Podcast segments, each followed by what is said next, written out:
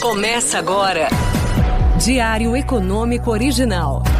Uma análise das principais informações que impactam os mercados, a economia global e do Brasil. Apresentação: Marco Caruso. Bem-vindo ao Diário Econômico Original desta quarta-feira, dia 19 de outubro de 2022. E a temporada de balanços dos Estados Unidos continua salvando a lavoura. As bolsas subiram na terça e estenderam os ganhos da sessão anterior.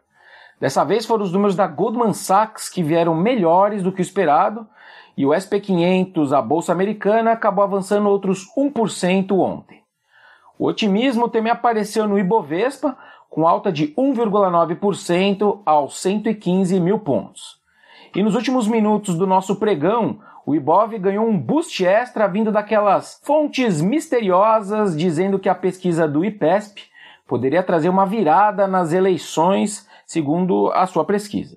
As estatais, com isso, acabaram subindo no final do nosso pregão, seguindo aquele racional de que o atual presidente seria favorável às privatizações.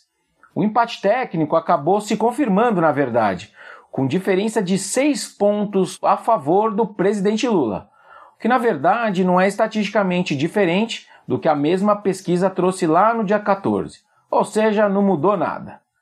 Olha, eu já vivi momentos como esses quatro, oito anos atrás, de ruído sobre pesquisas e etc. Minha preferência nas minhas finanças pessoais sempre foi o de ficar de fora dessas especulações. A ideia é manter os meus planos pré-eleição nas minhas alocações e deixar esses boatos para os profissionais e para os aventureiros do day trade. Falando ainda de eleições, algumas atualizações importantes. A primeira é que o ministro Luiz Roberto Barroso, do Supremo Tribunal Federal, liberou os prefeitos e as empresas concessionárias a oferecer transporte público de graça no dia da eleição, livres aí do risco de serem acusados de crime eleitoral. O Barroso atendeu a um pedido de esclarecimento do partido Rede Sustentabilidade. Esse ponto ele é relevante naquela discussão sobre as abstenções. Nas eleições presidenciais que tiveram segundo turno, né, as últimas eleições, as abstenções aumentaram em média pouco mais de dois pontos percentuais frente ao primeiro turno, o que daria hoje um contingente perto de 3 milhões e meio de eleitores se obviamente ficasse por aí perto desses dois pontos percentuais, ou seja, um número relevante. A medida poderia diminuir as abstenções, obviamente, dos eleitores de menor renda, que a gente sabe que são proporcionalmente maiores usuários de transporte público. E para hoje, o Globo noticia que o ex-presidente Lula apresentará uma carta aos evangélicos num evento com 200 pastores. A gente sabe que as pesquisas têm mostrado uma vantagem considerável do presidente Bolsonaro entre os eleitores evangélicos, daí a decisão do candidato Lula.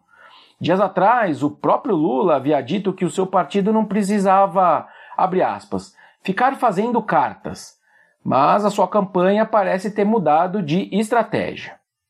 Voltando para mercados, então, para finalizar, um ponto que me chama a atenção nesses dois dias da semana, segunda e terça, é que o desempenho negativo das commodities tem acontecido aí de forma geral.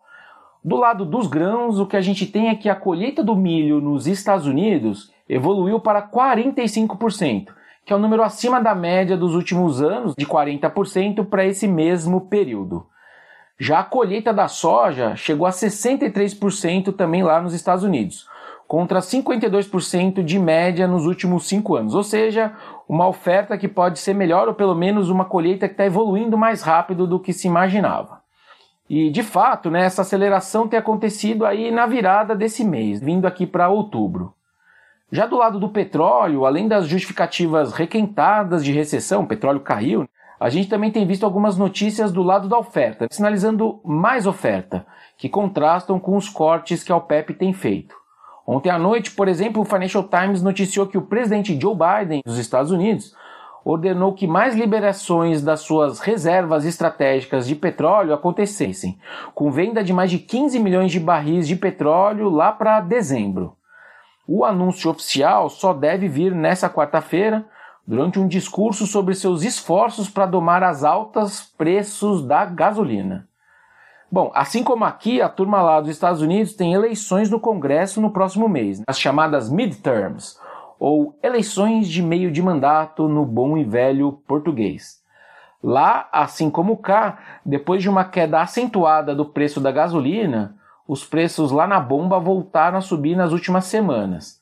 Só para a gente ter uma ideia, o preço lá está perto de uns 4 dólares por galão, o que seria aí relativo a 60% mais alto do que o próprio Biden tinha quando ele assumiu o cargo lá em janeiro de 2021. Ou seja, combustível é um problema de todos os presidentes. Bom, por hoje é isso, turma. Bom dia, bons negócios e sorte sempre. Você ouviu? Diário Econômico Original. Uma análise das principais informações que impactam os mercados, a economia global e do Brasil. De segunda a sexta, às seis da manhã, no Spotify e YouTube.